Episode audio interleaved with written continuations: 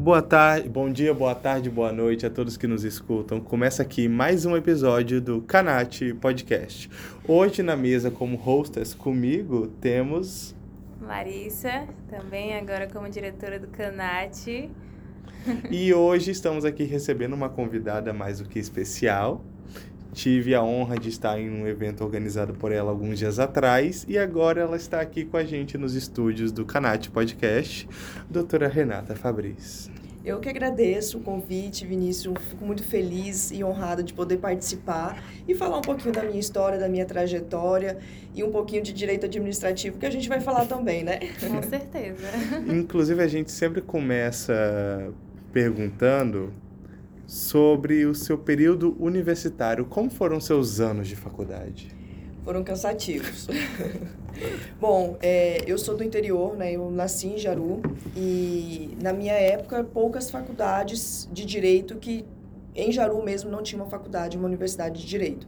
Então tinha em Paraná ou Ariquemes e eu fui na época fui fazer em Paraná e todos os dias eu fazia viagem de ida e volta eram 160 quilômetros percorridos todos os dias e teve um determinado período da, da faculdade que eu comecei a ir meio-dia, fazia meio que um período integral, né, tarde e noite, e voltava duas horas da manhã. Oi? Duas pra, horas da manhã? É. Mas é uma viagem, né? É uma é, viagem. De exatamente. Pra, pra e aí chegava, chegava, tinha que fazer algum trabalho, tinha que estudar para alguma coisa, eu tinha que ir aproveitar naquele momento antes de dormir, que o corpo ainda chega bem ligadão, né? É difícil assim a gente. Aí eu aproveitava porque no outro dia cedo eu acordava e ia para o Ministério Público, do qual eu fui estagiária por todo o meu período de faculdade. Então eu fazia o estágio pela manhã e depois eu já ia para a faculdade e voltava já, já na, na, na madrugada. Foi um período muito bom, é um período de assim, bastante vivência, pessoas que a gente conhece, convive, mas é, foi um pouquinho cansativo. ah, eu imagino. E assim, ah, assim, uma coisa que o pessoal sempre tem curiosidade de saber. Imagino já a resposta, mas você era da turma do barzinho? Não, não, não era. Acho que não dava nem tempo, né? Porque ela chegava é, duas assim, horas da manhã. Eu podia, mas assim, eu podia matar a aula para poder ir, né? Para ficar, porque tinha ali na frente. Mas assim, eu não era realmente assim o meu perfil. É, na turma, na, na sala, eu nunca fui aquela de sentar na frente.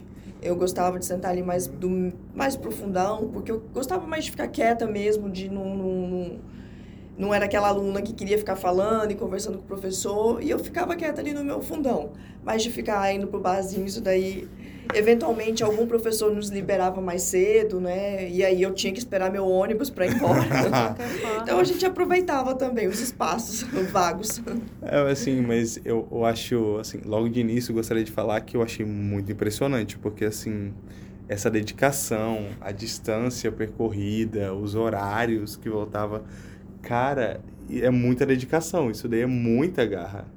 É, a gente se dedica, né? Sabe o compromisso que faz e não só com a gente, mas com os nossos pais que estão ali também honrando, tendo todas aquelas despesas e querem o nosso melhor. E a gente é o nosso papel fazer essa cumprir com as nossas obrigações e fazer o melhor que a gente pode. Então... E sua experiência com o exame da ordem? Pois é, é eu entrei só fazendo um pequeno recorte aqui para voltar, o meu primeiro vestibular, ele foi para administração, ele não foi para direito. Eu, quando eu fui fazer vestibular, eu não estava muito bem definida da minha, é, da minha vocação. Então, inicialmente, eu tinha uma, uma referência é, de uma pessoa, de uma profissional, que era uma dentista. Então, eu tinha aquela referência e, por um momento, eu também pensei em fazer odontologia. Só que não tinha odontologia é, na minha região. E, e eu também, meu, meu pai na época não queria que eu saísse de Rondônia, não queria que eu saísse de casa, porque eu tinha 15 anos. E aí eu peguei e falei, bom, eu estou em dúvida, não sei o que, eu quero, eu vou fazer administração, que pelo menos com o curso de administração eu ajudo a administrar os negócios da minha família. Só que eu fiquei durante seis meses fazendo, passei na época no primeiro lugar no vestibular. Olha. E fiquei com 15 anos. e aí, durante os primeiros seis meses, meu pai virou e falou bem assim: olha, pode fazer para direito. Eu falei, não, mas eu não quero. Ele falou, bem, eu que estou pagando. então, assim, foi assim que eu entrei no direito para poder... Livre, espontânea pressão. Livre, espontânea pressão. Mas os nossos pais, eles sabem muito bem o que eles escolhem para as nossas vidas e foi uma decisão extremamente acertada. É, essa pressão que ele fez na época, que fez com que eu mudasse realmente para o curso de direito. E aí, eu, você perguntou da OAB eu comecei, como eu fiquei mais esses seis primeiros meses no curso de administração, então eu queria aproveitar e foi até um dos motivos que eu dei uma acelerada, que eu fiz alguns períodos integral para poder e parar de viajar, que eu já não estava aguentando mais. Então eu dei uma acelerada no meu curso e com 20 anos eu já estava finalizando o curso de direito. E aí eu falei, terminando um monte de matéria, eu acho que eu estava fazendo umas nove matérias nesse semestre e o TCC. E eu não estudei para a prova da OAB. E aí eu falei, eu não vou fazer, eu vou terminar e aí depois eu vou começar a estudar. Minha mãe falou, não, você vai fazer. Ó, tá vendo? Primeiro meu pai, depois a minha mãe, quando eu me formei. E ela falou, você vai fazer e se não der certo, depois você faz de novo. Eu não queria porque eu não queria ter, sentir a frustração de não ser aprovada. Mas, felizmente, fui aprovada e Quatro meses depois, eu já estava recebendo a minha credencial da OAB, e aí foi quando, é, por um momento também, naquela, naquela situação sem saber se eu ia advogar, se eu ia fazer concurso público, é, um amigo me convidou para iniciar no escritório que ele estava iniciando. É, um grande amigo que contribuiu muito para minha advocacia, que hoje está no Recife, Dr. Carlos, Carlos Dias. E aí eu fui para o escritório com ele e comecei a aprender ali. E, enfim, assim continuo já há 17 anos na advocacia. Me encontrei graças a, ao meu pai que insistiu que eu mudasse, a minha mãe que eu fizesse o exame da ordem naquele momento e a esse grande amigo que me convidou para o escritório. Cara, eu tô impressionado com a, as datas, a idade. 15 anos você já estava formada no é. ensino médio, 20 você estava terminando a faculdade de Direito. Exatamente. Quando você iniciou a, a faculdade de Direito, foi a, a pedido do seu pai, né? Como que foi? Se apaixonou de início? É porque, assim, eu digo assim por mim, eu, eu passei por arquitetura primeiro, uhum. aí eu fiquei, não, não me identifiquei. Pelo direito, assim, no começo eu fiquei ainda meio assim, depois me apaixonei. Você foi da mesma forma ou teve um baquezinho? Não, assim, sabe o que que... Eu, como eu falei, eu, eu entrei muito nova na faculdade, então Sim. eu eu acho que assim eu sofri um pouco é, com relação até a compreensão das matérias, porque eu não tinha uma vivência, é, eu não tinha assim uma. Nunca tinha saído de casa, muito nova, né? Então é, eu não tinha uma, assim, uma, uma compreensão da vida para que eu pudesse assimilar todos aqueles conteúdos. Uhum. Então, assim, eu acho que assim, por um, alguns momentos, algumas matérias na faculdade, eu passei porque foi assim, teoria, e você decora e faz e passa bem. Mas eu não tive, num, num primeiro momento, assim, uma assimilação. Então, eu demorei para poder me encontrar, porque foi quando, assim, pra, que eu para poder realmente falar, não, eu gosto disso daqui. E aí eu acho que como a grande maioria das pessoas, quando eu me encontrei, eu já estava com direito penal. Como sempre. Direito, Como todo mundo, né? Direito penal pega todo mundo, é Pega todo mundo. Então, assim, foi realmente a partir daí que eu comecei a gostar, porque é muito fácil você compreender o, direi o direito penal com os exemplos, né? Sim, é mais então, prático, né? É mais prático. Então, a partir daí, eu acho que realmente foi um momento que eu falei, não, é, eu gosto disso daqui. E aí depois vem outras matérias que você começa a, a também já ter um pouquinho mais de compreensão, né? Eu já fui também ficando mais adulta, saí da adolescência. e aí eu realmente eu me apaixonei. Eu achei interessante que ela comentou que antes ela optou, ela pensou, cogitou a administração. E ela está na área do direito administrativo. É, seja... Pois é, né? Tem, tem uma, ah, uma ligação entrar, aí, é realmente. Para entrar nessa área do direito administrativo, como que você chegou a esse ponto? Olha, eu quero atuar nessa área aqui, eu gostei. Ou você caiu de paraquedas e, e decidiu atuar? Então, eu na faculdade, assim, a minha referência de direito administrativo ela não foi boa. Uhum. Eu tive é, uma excelente referência de direito penal, eu tive excelente referência de é, direito do trabalho, algumas disciplinas, é, direito civil, mas direito administrativo realmente ela passou assim, meio que batido, não foi uma, uma referência. E eu tento hoje conversar com alguns amigos meus da época para saber se essa referência era só para mim que eu tinha essa sensação, mas eles também tinham. E aí, assim, eu não tinha noção de direito administrativo quando eu me formei, né? E como que eu caí nele? Isso foi de paraquedas. Bom, eu já estava há dois, três anos mais ou menos advogando e aquele início assim de carreira com 21, 22 anos ali, muito nova. É, era o que eu realmente sabia fazer, era trabalhar com é, o direito penal, porque o meu período no Ministério Público, eu trabalhei todos os meus cinco anos lá, foi com direito penal. Então, quando eu saí, eu falei, eu vou fazer penal, né? Aí vocês imaginam, era uma mulher que veio do interior para Porto Velho, estava ali com seus 22 anos, já mais ou menos, e a minha é, é, eu ia atender nos presídios. Tinha alguns clientes é, que vinham para o escritório, eu falei, eu vou atender. Só que assim, começou a ficar no, no momento que não, não era mais tão agradável, porque é, tem uma questão de assédio, tem uma questão de preconceito. Eu, inclusive, eu, em uma das minhas visitas ao fórum para poder fazer carga de processo, eu fui barrada é, pra, para entrar no fórum criminal por conta de uma blusa que eu estava usando, que era aquela blusa que, acho que é mula manga que chama, que é, tem de um lado é manga comprida e do outro lado ela, ela tampava o meu ombro. Ah. Mas o braço só que ficava exposto, não tinha nada mais, assim, nenhum decote. E aí eu fui barrada de entrar por conta dessa blusa. E eu me lembro que naquela época aquilo me deixou assim, extremamente frustrada. É, eu tentei conversar com algumas pessoas, inclusive é, com a OAB, na época, na, eu, embora eu estivesse aqui em Porto Velho, mas eu fiz um contato com a minha subseção, que era Jaru, para ver se tinha alguma coisa que podia ser feito. E minhas prerrogativas, ninguém fez nada com elas. E isso me trouxe frustrações. Então, eu passei, fui para o direito do trabalho, porque foi a minha outra referência muito boa também na faculdade, que inclusive foi a matéria que eu fiz a minha segunda fase da, da prova. E aí eu falei, vou fazer direito do trabalho, como que eu vou começar? É, vou para o escritório corporativo que, no, no Shopping Cidadão e vou começar a pegar alguns clientes ali, né? A minha família, ela não é da área do direito e eu estava sozinha aqui em Porto Velho. A minha irmã estava morando aqui, então eu morava junto com ela, que ela estava fazendo faculdade. Eu estava nesse escritório, mas assim, eu tinha que ir atrás do meu, porque eu não podia esperar que o escritório... Eu já estava lá dentro sem pagar nada, né? E eu ainda ia esperar que eles iam me dar os clientes. E aí eu comecei a ficar ali na fila, do, do, do escritório corporativo. Peguei alguns clientes, tive clientes, tive casos bons, mas também me frustrou muito porque foi bem numa época acho que estava assim começando as usinas, alguma coisa assim, não me recordo muito bem esse período do tempo. Mas eu tive frustrações porque os clientes, eles mentiam para hum. mim.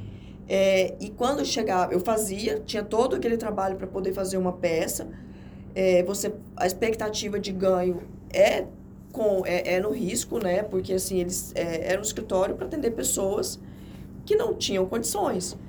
E aí, é, quando chegava na audiência, a parte provava que tudo aquilo era mentira, que demonstrava todos os documentos que aquela que aquilo que, que a pessoa tinha me falado não correspondia à verdade. Então eu comecei a ficar frustrada é, e muito constrangida porque eu tinha um relacionamento muito bom nas varas de trabalho e parecia que era eu que estava agindo de má fé. Isso que eu ia perguntar, nessa tipo de situação, recai alguma coisa sobre o advogado? Pode, a gente pode eventualmente ser responsável de ganso de má fé. mal visto, né? É, ah, então, aquela que lhe defende. Exatamente. Coisa, então, assim, teve uma situação que aconteceu que ela foi bastante desagradável. E aí foi quando eu falei, eu também não quero mais isso, porque não estava sendo legal. Inclusive, eu tenho ação trabalhista dessa época até hoje, que estou esperando. que eu estou esperando receber é, matérias que entraram, que foram suspensas em razão de é, para análise de recurso de repercussão geral. Então, tem mais de 10 anos, muito mais aí que eu estou esperando esses processos é, para poder vir a receber se vier. Isso que eu estava pensando, se vier. se vier. E, e aí, então, o direito administrativo chegou. O direito administrativo, ele chegou na minha vida quando eu é, fui convidada a, a entrar na administração pública aqui no governo do estado de Rondônia. E, e aí eu cheguei lá, meu primeiro trabalho foi um processo de licitação. tinha uma, é uma decisão monocrática do Tribunal de Contas, do qual aquele órgão que eu estava tinha que responder aquela decisão para gente continuar com o nosso processo de licitação ou é, esse processo seria a, a continuidade dessa licitação seria suspensa pelo Tribunal de Contas se a gente não conseguisse justificar, demonstrar a viabilidade do daquele objeto que, que precisava ser contratado. E esse foi meu primeiro trabalho. Chegou uma decisão monocrática do Tribunal de Contas, que eu nunca nem tinha ouvido falar esse nome, decisão monocrática. E aí é, tive bastante felicidade, porque comecei a trabalhar, vi que eu gostei, sim, aquela matéria ela me deixou assim, bastante instigada. Fazer aquele trabalho, estudar os regimentos internos do Tribunal de Contas. Aí eu falei, ah, eu acho que agora é isso que eu vou fazer. Encontrou o caminho. Agora eu acho que o direito administrativo me encontrou. E aí, desde então, é, eu fiquei na administração pública, trabalhando, é, assessorando sempre nessa parte de contratos e convênios e também é, atuando nas, é, em manifestações para, os, para o Tribunal de Contas. E aí eu falei, chegou no momento também que eu falei, e eu tinha o escritório é, também, é, é, que eu, no meu outro horário, né, que eu saía da administração pública às 14 horas, e aí depois eu ia para o escritório. E aí eu tinha algumas demandas de consumidor, algumas questões assim. E aí eu tô com os dois, o escritório e a administração pública.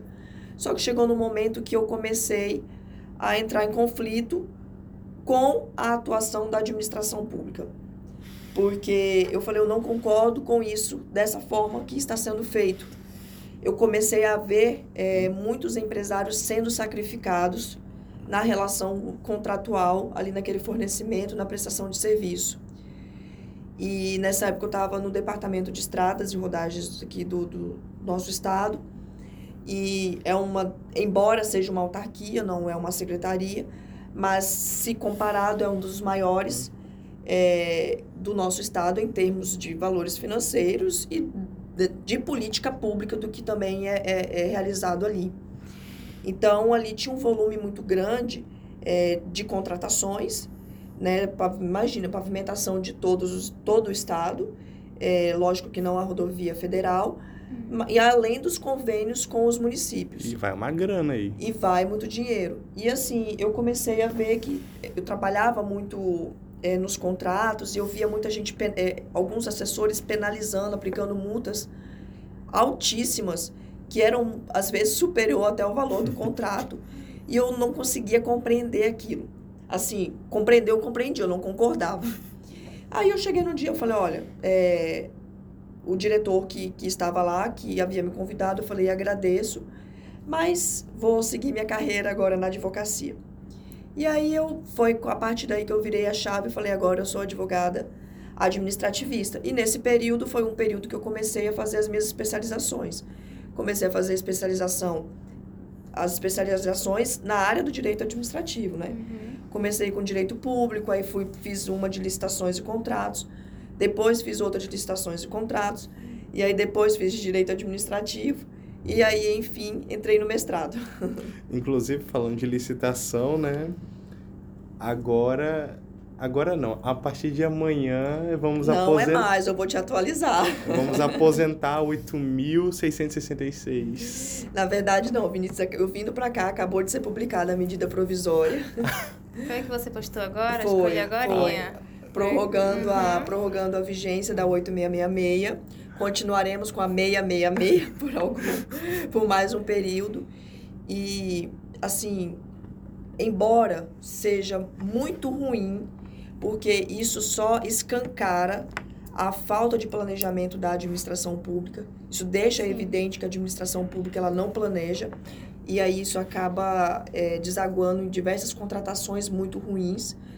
Mas a administração pública, é, eu vou falar de uma forma geral, os municípios brasileiros, mas os estados também, pouquíssimos foram aqueles que conseguiram realmente se regulamentar e se preparar para essa transição. Então, embora seja muito ruim em razão do processo legislativo ter que ter essa medida provisória agora prorrogando a vigência da lei do pregão e da lei geral de licitações, é, eu penso que foi prudente, porque acredito que a gente correria risco, é, riscos muito graves é, se a partir realmente, agora do dia 1 de março, só pudéssemos utilizar De 14 mil. É, de abril, tá vendo? Eu tô totalmente perdida no tempo, gente. É, se a gente só pudesse utilizar a 14.133. Porque é, a gente tem que pensar em administração pública, todos os atos administrativos, todas as compras, aquisições, todos os serviços, é, para que aquela atividade fim seja realizada, tem que ter atividade meio. E a atividade meio ela só acontece por causa das licitações. Uma, um, um setor administrativo ele só funciona porque ele tem computador, porque ele tem caneta, porque ele tem papel, porque ele tem ali os materiais de expediente. Isso é feito, é, é adquirido através de licitações. Né? Então, eu estou dando aqui o exemplo mínimo, mas a gente tem que pensar em estruturas como hospitais, que demandam equipamentos, que demandam insumos, que demandam medicamentos, uma série de outras coisas é, para que a, as atividades hospitalares elas continuem funcionando. E a gente chegou num ponto do qual pouquíssimos municípios, e assim como também estados, não estavam totalmente adequados para utilizar 14.133. Então, acredito que assim a gente correria sérios riscos de termos editais publicados é, com muitos vícios, com muitas falhas, que ia acabar gerando muitas impugnações das partes das empresas, né? Uhum. É, além de também muitas suspensões, manifestações pelos tribunais de contas apontando ali aquelas irregularidades, ou essa licitação ela poderia até acontecer, mas eventualmente na fase contratual ia se descobrir um vício uma nulidade que poderia macular todo esse processo licitatório. E quem seria prejudicado? Nós, que é a sociedade de interesse público. Então, até mesmo aqui, é, relembrando que a professora Raquel de Carvalho, uma grande é, administrativista mineira, procuradora do estado de Minas Gerais, ela hoje está numa fundação, que é uma fundação assim ligada à área da saúde. E é, lá é, uma, é um dos únicos lugares, aliás, é o único lugar no Brasil que é responsável por produzir uma determinada vacina. E ela falou: a, a, a fundação do qual eu sou procuradora não tem regulamentação. A gente está correndo o risco de, a partir do dia 1 de março, não conseguir mais licitar um insumo utilizado para essa vacina. E pessoas vão morrer por conta da falta dessa vacina. Então, embora muito ruim para todo, por conta de todo o processo legislativo, muito ruim, porque isso escancara a falta de planejamento da administração pública, é, a falta de preparação, a falta de capacitação é, que deveria ser, deveria, deveria ser oferecida pelos gestores como regra das boas práticas das contratações públicas. Hoje isso está escancarado na medida provisória que acabou de prorrogar a vigência das, das das nossas leis gerais 8666 e a 10520. O famoso mal necessário, né? É, o mal necessário. Eu, eu acredito ser, embora muita gente, muitas pessoas assim que eu admiro muito, é, tenham se manifestado o contrário, que isso não deveria acontecer. É, inclusive, eu não sabia dessa medida provisória. Acabou até por de isso, ser publicada. Isso que é interessante do direito. É assim, a qualquer momento tudo, muda, tudo é. pode mudar. É. Isso que eu acho muito interessante, porque eu lembro eh, lá no evento, na visão delas, que Sim. já estava sendo falado sobre isso, né? A partir do dia 1 de abril vai começar a valer a outra lei e agora vem uma coisa dessa. É. Tá vendo? Segunda-feira, né? Assim, dia 27 de março, nós estávamos discutindo. Hum é, preparando ali os nossos corpos para essa transição é, de hoje para amanhã, que dia, considerando o dia 31 de março para o dia 1 de abril. E de repente a gente é que está se deparando com essa prorrogação. Inclusive, é assim, eu sei que é em menor escala, mas eu imagino que fosse uma sensação similar ao pessoal que estava estudando processo civil em 2015 quando sai um novo código. É, pode ser. Ah, o meu caso na, na faculdade foi o Código Civil. Eu estudei o Código, o Código Civil antigo, Bevilacqua? de 1916. E, de repente, quando eu termino todas as matérias de Direito Civil, vem o novo Código 2002. de 2002. Cara, é, eu imagino, sabe, esse tipo de coisa, a pessoa tá estudando, ela... E É. do nada É, muda. É, nem sempre falam, né? O direito a gente tem que estar estudando o tempo todo. A gente acaba a faculdade e tem que É. continuar do mesmo É, jeito. é, e não- na mesma medida. Não se iluda que, Que vai, vai parar de estudar. Não se iluda. Direito não Estuda é isso, até o final da vida. Hoje, inclusive, eu, eu acompanhando uma palestra e eu vendo uma jovem advogada que também está inserida na, na área como administrativista e ela comentando, ela deve ter assim, uns 25 anos, era muito novinha. E ela comentando que, que ela falou, gente, eu, eu assim, até eu, eu não parei de estudar. Eu ainda não parei de estudar. Tipo assim, deu vontade de interromper e falar, e você não vai parar. Vai. Fique tranquila. Você não que vai parar. Vem coisa por aí, hein? É, pode, pode se acostumar que você não vai parar. É o resto da vida. É. E, é claro, sempre estudando, sempre progredindo. Por que você não fala pra gente agora no que você es- é, em quais locais você está no momento? Os locais que você está ocupando enquanto profissional? Bom, é, estou advogada, né? Aí eu tenho uma sociedade com o Felipe Gurjão, que é também meu marido. E nosso, nosso escritório se chama Fabras e Gurjão. E, além disso, a gente tem uma... Nós somos... Pertencemos ao Instituto Rondoniense de Direito Administrativo, do qual nós somos membros fundadores com outros colegas. É, não somos em muitos, somos em 14, salvo engano, aqui no estado de Rondônia.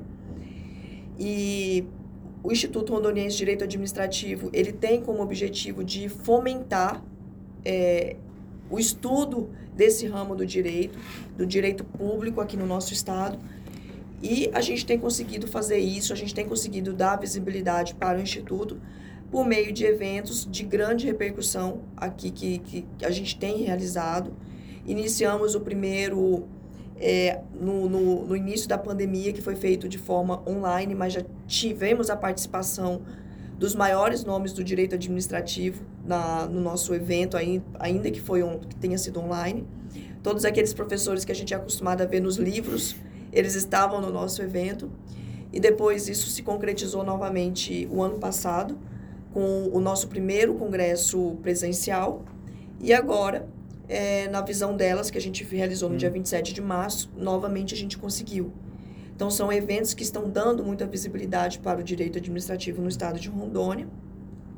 E a tendência é cada vez mais a gente ter mais discussões e quem tem a ganhar com isso é a sociedade. Porque nós temos inseridos no Instituto é, advogados privados, advogados públicos, é, procuradores do Estado, né, que são pertencentes às carreiras da advocacia pública, é, outras carreiras jurídicas.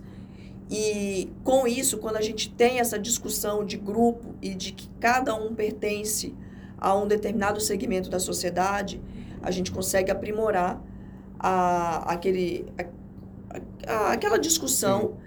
E quem ganha com isso é quem é a- ali de fato no processo que a gente está levando à aplicação do direito. Então, acredito que esse intuito do, do, do IRDA ele vai ser atingido e as contratações públicas elas vão ter um, um olhar diferenciado através das manifestações tanto da advocacia pública quanto do privado e da- dos outros membros que são das carreiras jurídicas, juízes ou eventualmente promotores que também façam parte.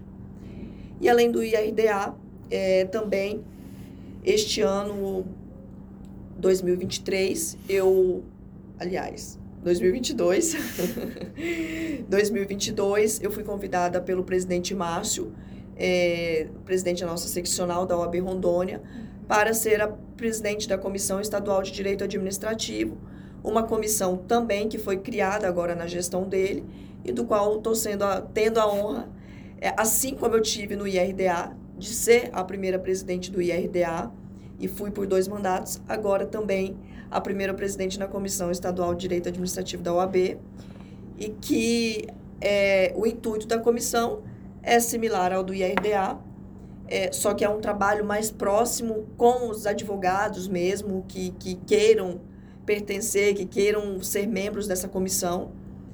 E, eventualmente, a gente também tem algumas, é, alguns pedidos do nosso presidente, é, do presidente Márcio, para acompanhar determinadas licitações que têm grande importância para o nosso Estado, como, por exemplo, a licitação que da, da concessão da rodovia 364, é, que tem sido promovidas algumas audiências públicas, e quando houver, de fato, a publicação do edital, e a gente tem, tende a acompanhar toda essa licitação, para ver se, de fato, o que vai estar previsto ali naquele objeto que vai ser contratado é vantajoso é. e vai atender os, os, interesses públicos de toda a sociedade. É assim, uma profissional de excelência, porque assim, ela narrando. Fica acompanhando. Tá? Então, tá? e tem que acompanhar mesmo, porque, inclusive, eu queria te dar os parabéns, porque é muito bom, é sempre bom ver quando a gente traz convidadas e elas falam de tudo isso que elas alcançam, porque eu, assim, na posição que eu estou, eu não posso falar que sei como é, porque só uma mulher para saber. Mas a gente vê como é difícil, como parece que mesmo se esforçando e sendo muitas vezes mais capacitadas que os colegas homens, parece que é uma corrida que vocês estão com peso na perna, diminuindo a velocidade. Então eu sempre fico muito feliz quando eu vejo esses casos de que se sobressaem, que conseguem brilhar. Inclusive, meus parabéns, porque Obrigada. imagino que tenha sido tudo por merecimento e muito trabalho. Obrigada. E também agradecer muito por ter me dado a oportunidade de ter visto uma palestra da doutora Di Pietro ao vivo. Olha, eu tô até arrepiando, porque realmente a palestra dela foi muito emocionante. A doutora Vanice Vale, eu já é. tinha visto ela anteriormente, eu tenho um livro que ela autografou, que eu ganhei de um sorteio, o livro dela, que é uma jurista que eu admiro muito, então eu só tenho a agradecer porque, gente, esses eventos trazem pessoas maravilhosas que você geralmente só conhece nos livros e você pode estar ali pertinho delas. Exatamente. Do, Exatamente. A ministra Sucete Magalhães. É, de uma história também incrível, de, então. de muita luta, de...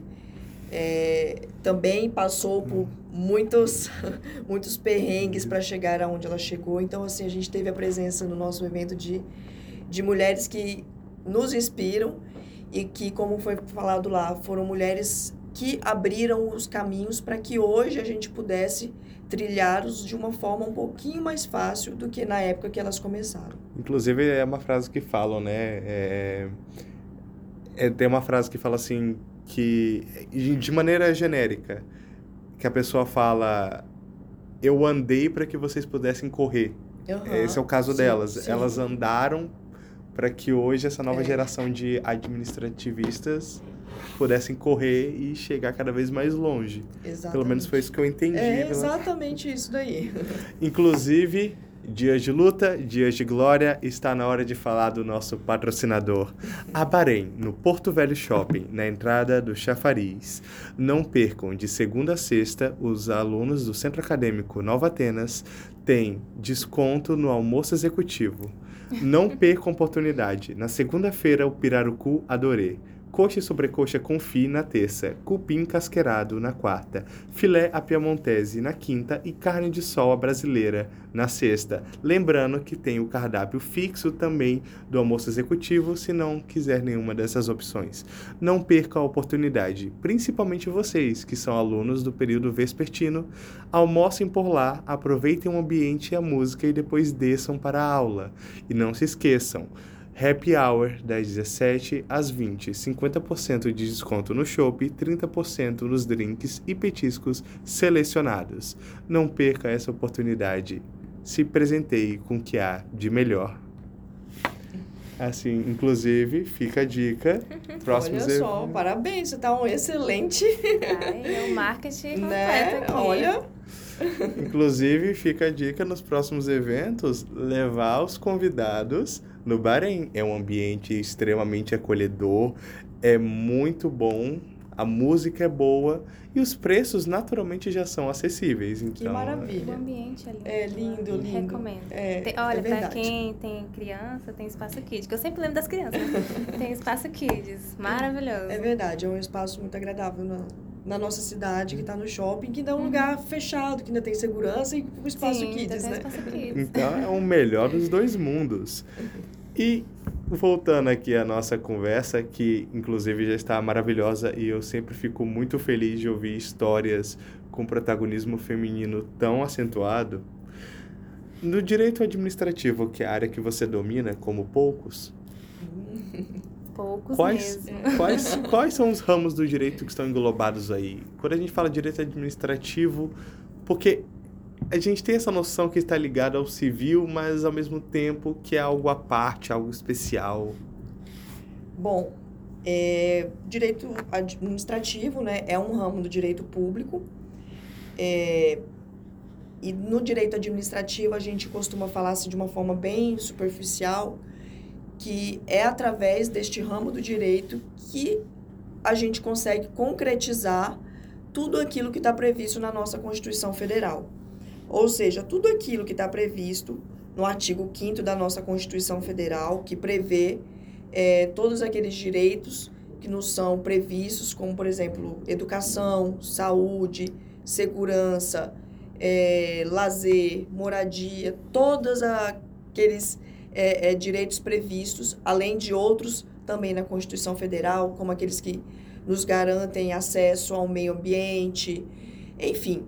É, é através do direito administrativo que se é, realmente efetiva tudo isso. São através das políticas públicas que são implantadas, né, definidas pela gestão é, executiva e através dos processos legislativos, do qual a gente vai, é, vai verificar essa, é, que haja essa concretização na sociedade, que ocorre através da construção de creches, através da construção de escolas, através da construção de hospitais, de rodovias, de ruas, de quadras para lazer, de praças.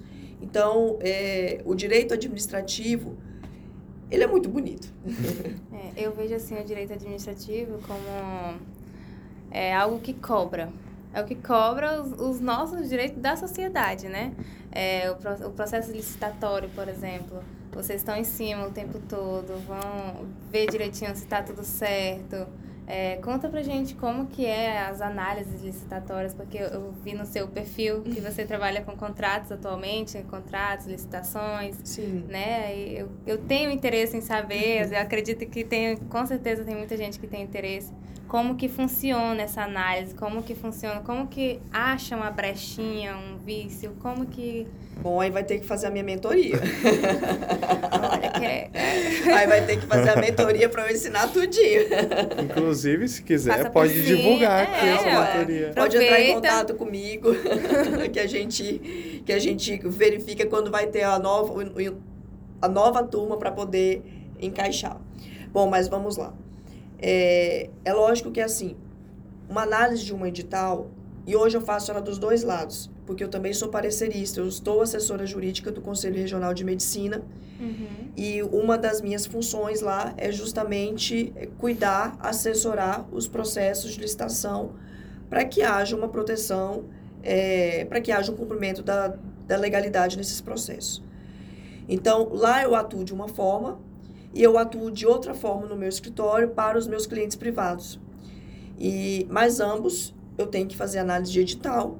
Em determinado momento eu tenho que procurar os problemas para impugnar, se for necessário. Uhum. E em outro lugar, que é no Conselho de Medicina, eu tenho que fazer análise do edital para evitar que tenha ilegalidades e isso daí culmine com uma nulidade no processo. É, eu leio tudo, tem que ler tudo. É, eu conheço, assim, tem muitos colegas que também são assessores jurídicos, por exemplo, de determinados, de, de órgãos, né, da, da administração, direta ou indireta. E, assim, eu vejo pareceres extremamente genéricos. Que falou, ah, tem a, tá identificada a modalidade, está identificado aqui o valor da estimado para essa contratação, é, tá tudo ok, pode prosseguir com a, com a licitação e fazer a contratação assim, genéricos mesmo, de ao ponto de ter é, três, quatro parágrafos. Só ver por cima e tá ok. É. E, assim, eu acho que essas pessoas não têm noção do risco que elas correm. Sério, mas tá falando uma licitação inteira? Três, é, quatro parágrafos? É, uma licitação inteira. Então, assim, eu tenho certeza que essas pessoas, é, que esses assessores jurídicos que estão fazendo pareceres dessa forma, eles não têm noção da responsabilidade do parecerista, inclusive pelo erro grosseiro, e de uma responsabilidade que pode culminar com grandes penalidades sanções advindas do Tribunal de Contas, além de outras, como por exemplo, uma de repente desaguar numa ação de improbidade. De repente, se eu causo através do meu parecer que ele, é, eu, eu me omiti de demonstrar que tinha uma ilegalidade naquela contratação e essa contratação ela se finaliza e ela tem um dano ao erário, por exemplo, tinha um, super, é lógico que nós, como pareceristas, a gente não tem capacidade técnica para analisar se o preço está dentro da, uhum. do valor de mercado. Mas nós temos que ter um determinado tino na nossa manifestação, porque eu posso ter uma omissão que vai culminar com um sobrepreço, um superfaturamento, e teve um dano ao erário que eu vou ser responsabilizada. Então, assim, eu não vejo outra forma de fazer senão ler tudo. Inclusive, é, o colega falou, olha, é, esse, esse seu parecer, eu já sei que ele vai vir com umas oito páginas. Eu estava fazendo parecer de uma licitação. Aí eu peguei e respondia para te proteger. Mas assim, ele fala brincando comigo. E ele sabe que de fato é muito importante. Eu também não gosto de ter que ficar olhando cláusula por cláusula, item por item, e ter que ficar identificando erro. Meu papel não é identificar erro. Para mim, isso não é prazeroso. Mas eu não tenho outra alternativa. E aqui uma das dicas que eu já dou na mentoria é o seguinte, um processo de licitação, ele hoje, se eu falar da 8666, ele inicia ali de uma um termo de referência. Esse termo de referência vai para o edital, é lógico que é que eu estou encurtando, tá? Uhum. Ele vai para o, te, o termo de referência, vai para o edital e tem a minuta contratual. Então, quando eu vou fazer a análise desse processo, eu tenho que pegar esses três instrumentos e eu tenho que comparar um com o outro. Porque a, é, muito, é muito comum a gente encontrar divergência. É, enquanto o termo de referência fala, por exemplo, que o prazo de entrega seria de 30 dias, o edital fala que o prazo de entrega é 5 dias. E vem a minuta do contrato e fala que o prazo de entrega é 10 dias úteis. E aí, quando a empresa ela, é, vai iniciar o fornecimento, qual o prazo que ela vai cumprir? A empresa também não fez seu é, é, o seu dever de casa, que era impugnar o edital, não tinha uma assessoria jurídica. E aqui eu estou dando um exemplo simples, mas assim, isso acontece muito e que causa muitos prejuízos para a empresa, porque ela realmente não investe numa assessoria jurídica.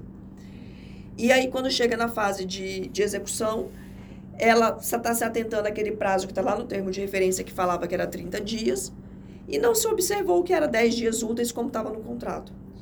Passou os 10 dias úteis, a administração notificou, é, não observou o devido processo legal, oportunizando a empresa a ampla defesa do contraditório. É muito comum também vermos isso. E muitas empresas também passam por essa fase sem uma assessoria jurídica, sem um advogado especialista.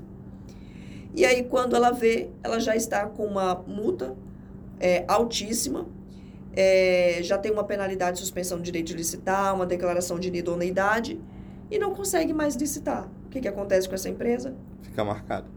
E vai à falência, porque ela não, ela não, consegue mais exercer a sua atividade. Ah, então, é, o meu papel, quando eu faço uma análise de um, de um edital, é realmente verificar se ele tem coerência em todas as suas cláusulas para que não haja um prejuízo na fase contratual. O objetivo é o mesmo, tanto quando eu faço isso na, na iniciativa privada, para um, uma empresa, quanto também hoje como assessora jurídica no Conselho de Medicina. É fazer com que haja legalidade nessa contratação. E é claro, é, analisa todas as cláusulas para não passar de novo o que passou com o pessoal da usina. Com certeza. Pois é. Ser decepcionada lá na hora. frente. Exatamente. Então tem que. E assim, é... eu inclusive, é, quando eu falo essas as pessoas, alguns assessores jurídicos que emitem alguns pareceres, que eu fico com medo por eles, não tem noção da responsabilidade, e do perigo, é, eu já tive a, a péssima oportunidade de ter sido inserida ali como responsável numa tomada de contas especial no Tribunal de Contas, enquanto eu estive na administração pública. É, teve um determinado momento uma obra de é, uma obra que foi muito importante aqui para o nosso estado de Rondônia, especificamente para Porto Velho. Eu vou falar qual foi essa obra que todos vocês conhecem, é, que assim, eu tive muito prazer de trabalhar nela também como parecerista, que foi a obra do Espaço Alternativo. Mas que ela, mas que ela teve grandes repercussões e ainda tem até hoje, tanto na esfera é, do controle externo, quanto também em algumas ações é, que estão tramitando no judiciário. E em um determinado momento, essa obra, ela de fato, hoje, aparentemente, assim, a gente observa que ela não, não foi muito bem planejada, porque é muito comum a gente observar que as obras, é, as pessoas que, ela, que planejam o objeto, eles não, não colocam o prazo adequado que seria para aquela execução daquele serviço. Então, assim, se para aquele espaço alternativo eu fosse precisar, vamos supor, de dois anos para iniciar e terminar, é, não é feito um estudo técnico preliminar, não era, porque a 14133 isso vai ser obrigatório, para poder realmente estimar qual o prazo adequado. E aquela obra, ela teve esse problema. É, ela não teve essa estimativa adequada e em um determinado momento esse processo passou é, em outras situações também, mas foi por essa razão que eu acabei sendo incluída no, nessa tomada de contas especial, por conta de um parecer de prorrogação de prazo. É, eu tinha me manifestado com base na, na manifestação técnica da engenharia, com base no controle interno, depois de tudo isso que se manifestou pela viabilidade de prorrogação do prazo, para que aquele contrato não se acabasse e a obra ficasse inacabada, eu fiz um parecer é, trazendo toda a jurisprudência, a fundamentação legal, embasando meu parecer, porque a gente precisa ter esse embasamento legal, a gente precisa demonstrar jurisprudência nos nossos pareceres jurídicos, e mesmo assim eu fui incluída nessa tomada de contas especial. Mas, nessa ocasião, que foi uma ocasião que tirou o meu sono, uma preocupação, porque assim, era uma obra de milhões. E tinha muitos colegas. A gente estava em mais ou menos umas 20 pessoas incluídas nessa tomada de contas especial. E aí foi quando eu acionei as prerrogativas da OAB para que pudesse fazer uma atuação perante o Tribunal de Contas em defesa é, do parecerista, que foi o meu caso naquela oportunidade, tendo em vista que assim o meu parecer ele não tinha sido identificado pelo Tribunal de Contas, não havia qualquer indicativo de que tinha erro grosseiro. Então assim eu simplesmente entrei no balaio com todo mundo, mas não tinha um indicativo de que minha manifestação ela não atendia os requisitos necessários para que é, pudesse prosseguir a obra. E então, através de uma atuação da, da, da comissão de prerrogativas, é, eu fui, ainda na fase preliminar dessa tomada de contas, consegui me livrar e acabou o meu pesadelo. e aí eu realmente eu não respondi a tomada de contas como a maioria de todos os colegas. Então, tem que tomar cuidado quando faz análise para emitir um parecer. Isso que eu tava pensando, gente, 20 pessoas, mesmo assim dividindo os milhões da obra, dá uma Eu ia parar de trabalhar, que eu falava o que eu vou trabalhar na minha vida vai ser para pagar isso. Cara, mas assim, é muito, é muito incrível a gente ver isso, porque, por exemplo, o Espaço Alternativo é um lugar que quase todo mundo vai e frequenta, mas não sabe os BO dos não bastidores. Sabe os bastidores. Inclusive, quando vocês passarem agora no Espaço Alternativo, vocês vão ver ali, vocês vão respirar direito administrativo administrativo no espaço alternativo. Então, é, tudo que a gente vivencia no nosso dia a dia é direito administrativo. É o lixo que está sendo coletado na rua ou que não está sendo coletado. É aquele esgoto que está céu aberto, que não tem saneamento na cidade. É a nossa água que a gente está tomando e que ela não é potável. Ela não tem o pH necessário realmente para o nosso corpo, é o nosso ar que está poluído. Então, tudo isso é direito administrativo. Eu admito que é uma área que eu tenho que me aprofundar mais. Eu cheguei a escrever um artigo que, inclusive, ganhou um simpósio na área de administração pública, que era sobre responsabilização por danos de inteligência artificial na administração pública. Olha que legal. Foi o professor Fábio eu, que me Eu já ajudou. ia te falar, isso daí é a cara do professor Fábio. Foi o Fábio que me ajudou nesse artigo.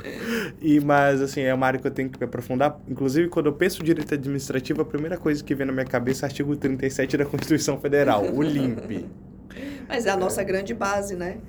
É a nossa grande base do direito administrativo, ele começa aí no artigo 37. E daí para frente é um mundo de leis esparsas que muitas vezes os órgãos não dão nem a publicidade devida que deveriam. É, e a gente fica perdido sem saber onde vai encontrar aquela legislação para poder fazer as nossas manifestações. Porque não é só Lei 8666, 10520, é um mundo de leis. É uma, uma prefeitura, a quantidade de portarias, resoluções, instruções que é publicada dentro de um município, de uma prefeitura. E tudo isso regula as atividades do dia a dia que por, é, podem vir a violar o direito de alguém ou de alguma coisa. Inclusive, é, na, foi tendo aula de direito administrativo com o Fábio e com a Marta também. Não sei se uhum. você A Marta também é de Jaru. A Marta do meu, meu tempo de segundo grau em Jaru, professora ah, Marta. Eu não sabia dessa. É, ela teve uma longa passagem lá. Uma professora muito querida. Eu, eu nunca esqueço de uma coisa que eles falavam na aula. Eu sempre gravei na minha cabeça daí. Que foi estudando direito administrativo que eu aprendi aquela famosa frase. No direito privado você pode fazer tudo que a lei não proíba. No direito público você só pode fazer o que a lei expressamente permite. Exatamente isso. Exatamente isso. O problema é que a gente vê na administração pública muita gente fazendo o que é a sua vontade pessoal e não o que a lei expressamente prevê. Então a gente vê muita manifestação de vontade na administração pública. Por exemplo, tem obras que a gente vê que assim são obras é, são manda é, obras políticas. São elas têm mandato. Então assim acabou o mandato aquela obra ela também paralisa, ela não se finaliza, porque ela tinha um período, ela tinha um interesse político e não, na verdade, um interesse público. Então, a gente vê muito esse desvio do interesse público, desvio de finalidade na administração, infelizmente. É o caso daquele prédio perto do Maris Cachel, não sei se você sabe, lá perto da Mário Quintana. Hum. Tem um prédio enorme que, desde que eu me entendo por gente, aquele prédio estava sendo construído. Não sei qual que é. É, é? Perto do Nova Era. Aquele meio triangular ali. É. Na... Pois é, ó, como assim? Eu não sou de Porto Velho, eu confesso a você que eu não conheço a história daquele prédio. Mas eu não sei se ele é da. Se ele é, é, seria um, um, prédio público ou se ele era um prédio privado, né? É porque... eu, eu, realmente eu não tô devendo aqui. É porque, eu, sem brincadeira nenhuma, aquele prédio estava sendo construído desde que eu tenho 8 anos. Eu tenho 23. Mas 22, assim, na verdade. ele pode até não, ele pode até ser da iniciativa privada, administração pública, não ter o seu, o seu dinheirinho ali alocado ali naquela obra que ficou aquele elefante cinza no meio da nossa cidade. Mas só o fato dele estar é, ter sido construído daquela forma, naquela rua que ficou triangular, isso daí com certeza já viola é, o plano diretor que não teve na cidade. Porque, assim, não tem cabimento uma, uma rua ser daquela forma. Então, assim, em algum momento ele vai violar o direito administrativo. Inclusive, aí falou da questão política, eu lembrei, não sei se vocês já assistiram um filme chamado Mulheres no Poder, que é um filme com a Estela Miranda e com a Diria Paz, que é uma é uma é um exercício de imaginação política num Brasil algumas décadas à frente, em que as mulheres são a maioria no Congresso e presidência, é, e lá, uma das pegadas do filme é essa questão da licitação. Tá ter, rolando uma licitação e todo mundo tava querendo saber os preços dos envelopes. Uhum. E tem uma frase que eles repetem muito no, no filme que é assim: o menor preço leva. E que eles Uhum. queriam saber o valor só para botar um centavo a menos menos. para ganhar. Isso acontece mesmo? Olha, é... aqui no Brasil não. Infelizmente acontece. É, e o problema não é a lei, o problema são É as as pessoas pessoas. que aplicam a lei. Né? Então, assim, infelizmente acontece. E o que é ruim não é só esse ato, que ele deixa, inclusive, de ser um. A gente tá, deixa de falar simplesmente aqui em direito administrativo, mas a gente já começa a falar, é, entrar na, nas esferas criminal, né? Porque isso tem fraudes, a licitação, é, você está tá em detrimento, ele está praticando um auto fraudulento para obter vantagem. Então, isso já deságua em crime. Mas, pegando aí esse recorte que você falou também, o, a gente precisa contratar o menor preço. E isso foi um estigma criado é, na administração pública e colocado na cabeça das pessoas completamente errado. Porque isso faz com que as nossas compras públicas elas sejam piores é, do que seriam, de fato. Mas por que isso? É, a gente sabe que a gente tem um histórico que é a ausência de planejamento, né? E essa ausência de planejamento, ela leva a administração a colocar qualquer coisa por qualquer preço. E quando ela vai para a fase das propostas de preço, ela não interessa o que está sendo oferecido a ela. Ela quer o menor preço a qualquer custo, porque hoje também tem muito medo do controle externo exercido pelo Tribunal de Contas. Então, as pessoas têm muito medo dessa fiscalização. E acabam, ao invés de fazer o processo correto, com todos os procedimentos, acabam fazendo a contratação mais mal feita, mas comprei pelo menor preço, como se isso salvasse toda a licitação. E a nova lei é um dos pontos assim muito positivos e que ela já ela faz essa virada de chave, que é agora justamente essa necessidade de ter um estudo técnico preliminar, de se fazer um estudo de viabilidade, inclusive, da, de qual modelo de contratação é melhor, vai ter que ser indicado nessa fase de planejamento é, a vida útil do, do bem que pretende adquirir. Então, hoje, é lógico que a, a função, por exemplo, do pregão eletrônico, e a gente tem critério de julgamento que busca o menor preço. Mas esse menor preço quer dizer melhor custo-benefício. Então tem que ter vida útil e preço. Isso é o que a, a nova lei de licitações ela quer contratar. Isso é muito importante. A questão é pode até ser um pouco mais caro, mas a qualidade e a durabilidade vão se pagar do que arriscar comprar uma coisa mais barata e, por exemplo, dar algum problema. Imagina isso em construção civil. Imagina comprar material barato só por ser barato e Sim. dar um erro e cai o negócio todo. É, exatamente. É, assim, eu costumo falar que os maiores. As licitações mal planejadas no Brasil, elas dão mais prejuízo, elas causam mais dano ao erário do que a corrupção. Então, assim, se for colocar o pé da letra, as pessoas hoje, lógico que eu não, não estou de forma alguma generalizando, mas uma boa parcela das pessoas que são ali condutoras das estações, é, elas talvez sejam as responsáveis pelo maior dano que, que o nosso que, o, que é sentido nos cofres públicos em razão de licitações que são mal feitas ou mal elaboradas e mal conduzidas. E que eu, assim, eu não, não tenho esse dado, mas eu acredito que esse número, ele é maior do que o número de corrupção. Porque o, o Brasil, considerando em termos de, de, de, de ente público, é o maior comprador do Brasil, né? Então não existe uma empresa privada que compre mais do que o nosso nosso país, Brasil, nosso ente público. Então assim, é muito dinheiro, são muitos bilhões que estão sendo alocados nas licitações para fazer contratações mal feitas.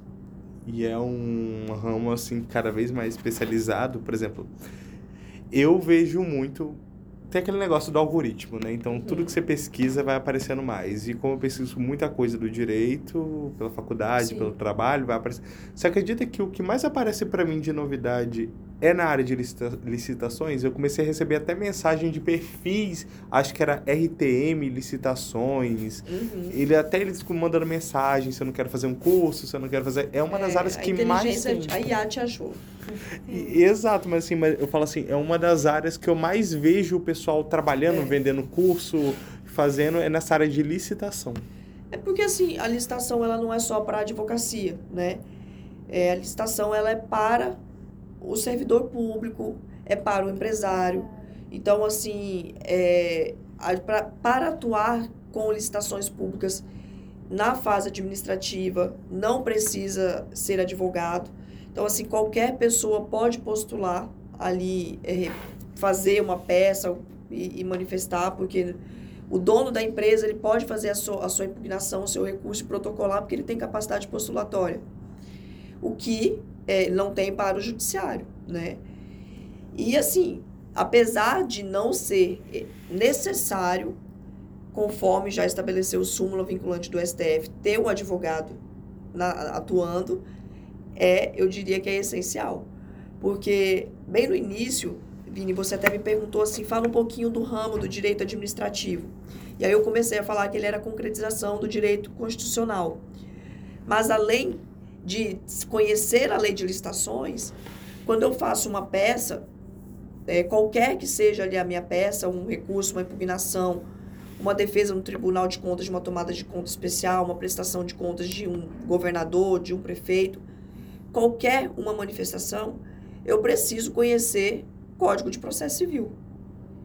Eu preciso conhecer o que é o Código de Processo, porque ele é subsidiário, ele tem aplicação subsidiária. Eu preciso conhecer de direito civil. E uma pessoa que ela não tem uma formação em direito, que é, por exemplo, o dono da empresa lá que vende prego, ele não vai conhecer as normas todas para que ele possa fazer uma, uma manifestação realmente adequada e que vai lhe garantir o direito realmente, inclusive, eu acho isso muito armadilha, que nem no direito do trabalho. O jus postulante do empregado em causa, se eu não me engano, até 20 salários mínimos, não é? Uhum. Que ele uhum. pode é, se autorrepresentar é. até o ST... Não, até o Superior Tribunal do Trabalho, não é? O TST. É no TST. Uhum. Eu acho isso uma grande armadilha. É, assim, é, é, isso é trazido como uma forma de, de viabilizar o acesso à justiça, porque tem muitas pessoas que não têm condições e acabam indo para o judiciário, assim como acontece no juizado especial. É, é um prejuízo tremendo. Não estou falando em todas, mas é um prejuízo muito grande de uma pessoa ir lá fazer o seu termo de, de declarações do juizado especial, vai para uma audiência de conciliação Chega na audiência de conciliação, outra parte está com o advogado. Essa pessoa, ela está com prejuízo já. Ela já, por mais que o seu direito lhe seja muito bom, só dela estar desacompanhada, isso já vai ser muito ruim, porque se o advogado ele consegue enxergar alguma alguma saída e ele coloca isso ali na sua manifestação, na sua contestação, essa parte já está prejudicada. Então é aquele famoso barato sai caro. Inclusive, isso é uma coisa que tem que se levar muito em consideração no direito administrativo como um todo, né? Às vezes o barato sai caro. Sai. A gente viu agora, né, durante essa conversa toda, a gente viu que o direito administrativo é bem mais complicado do que a gente imagina. A gente acha que é só ir lá, fazer e tal, tudo ok. Mas é que nem a gente está falando, o barato que sai caro. É. É, a doutora tem alguma dica, algum conselho para quem deseja entrar nessa área do Bom, direito administrativo? É, o direito administrativo, ele, ele permite ter uma atuação muito ampla. Permite que eu possa, eu queira, por exemplo, atuar em ambiental, que eu queira atuar em demandas de infrações de trânsito, em demandas tributárias, porque todas essas áreas do direito, embora também tenham as suas legislações específicas, como é o ambiental, é o direito tributário, é, infrações de trânsito que são previstas no nosso Código Nacional de Trânsito, nas resoluções. É, o direito administrativo ele está ligado diretamente. Então, é o direito administrativo com essas legislações específicas de cada área. Então, assim, a pessoa, ah, eu gosto muito de ambiental, eu quero trabalhar, buscar a nulidade de autos de infrações. Ótimo, é um ramo do direito e que está ligado ao direito público, direito administrativo excepcional. É, e aí tem que estudar a legislação específica, né? E buscar todas ali as resoluções e tudo mais para obter cada vez mais o conhecimento específico da matéria e dominar. Tem licitações e contratos? Maravilha! É, posso representar empresas, ou eu posso, de repente, buscar alçar um cargo na administração pública para poder ser uma assessora jurídica. É, trabalhando com licitações, fazendo impugnações, fazendo recursos, é, fazendo defesas em processos administrativos sancionadores, em processos administrativos de responsabilização. posso trabalhar, escolher trabalhar só com servidores. É, gente, é, é um mundo dentro do direito administrativo. Então, assim, eu posso falar bem assim, não, eu vou atuar somente para servidores da administração pública federal, porque a gente tem a Lei 8.112 que rege é, os servidores federais. Não, eu vou trabalhar somente com os servidores do Estado de Rondônia. Eu tenho a lei complementar do Estado de Rondônia, é, que busca todos os direitos, e a gente sabe que são ações é, muito exitosas e que têm valores é, vultuosos e que, assim, é, alguém pode se interessar pelo direito trabalhar e defender ou buscar os direitos dos servidores. Existe uma infinidade de sindicatos que são sindicatos de servidores da administração pública, sindicatos do judiciário, sindicatos do Tribunal de Contas, sindicatos do Ministério Público, sindicatos dos servidores da Assembleia. Todos esses têm direito.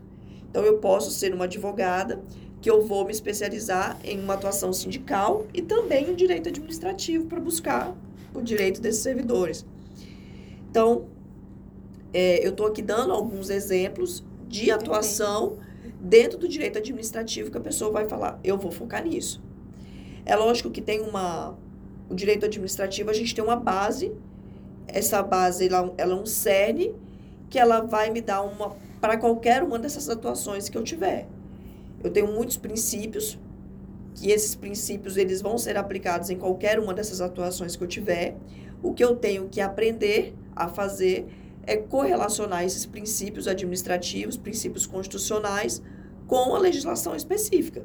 Que não basta eu ter a síndrome de, de, de sair citando um monte de princípio sem fazer uma correlação dele com a legislação. Tem concurso público, é, que também é uma área muito boa do direito. Então, assim, são do direito administrativo, né? É, processos administrativos disciplinares, atuação no Tribunal de Contas. Então, tem tudo isso para quem quiser se especializar e buscar o direito administrativo. Realmente é complexo. Por que, que é complexo? Porque o que torna muito difícil trabalhar com direito administrativo é esse conjunto de normas. Nós não temos aqui simplesmente falar bem, se toma aqui o seu código civil, toma o seu código de processo civil. Nós não temos um código de direito administrativo. Então, nós temos leis esparsas, um conjunto de normas, um conjunto de princípios e que a gente tem que ir atrás de todos eles para poder fazer as nossas nosso trabalho em determinada área que a gente resolver atuar. É quase um common law. É. Não tem um, uma coisa codificada, tem que não, caçar aqui não e ali. Não tem codificado e nunca vai ter. Nunca vai ter. Isso que eu ia perguntar, não teria uma questão de um movimento para... Não, não, não tem como, porque assim, é, os, está, os entes federativos, a União, o Estado, o Distrito Federal, municípios, eles têm competência também para legislar.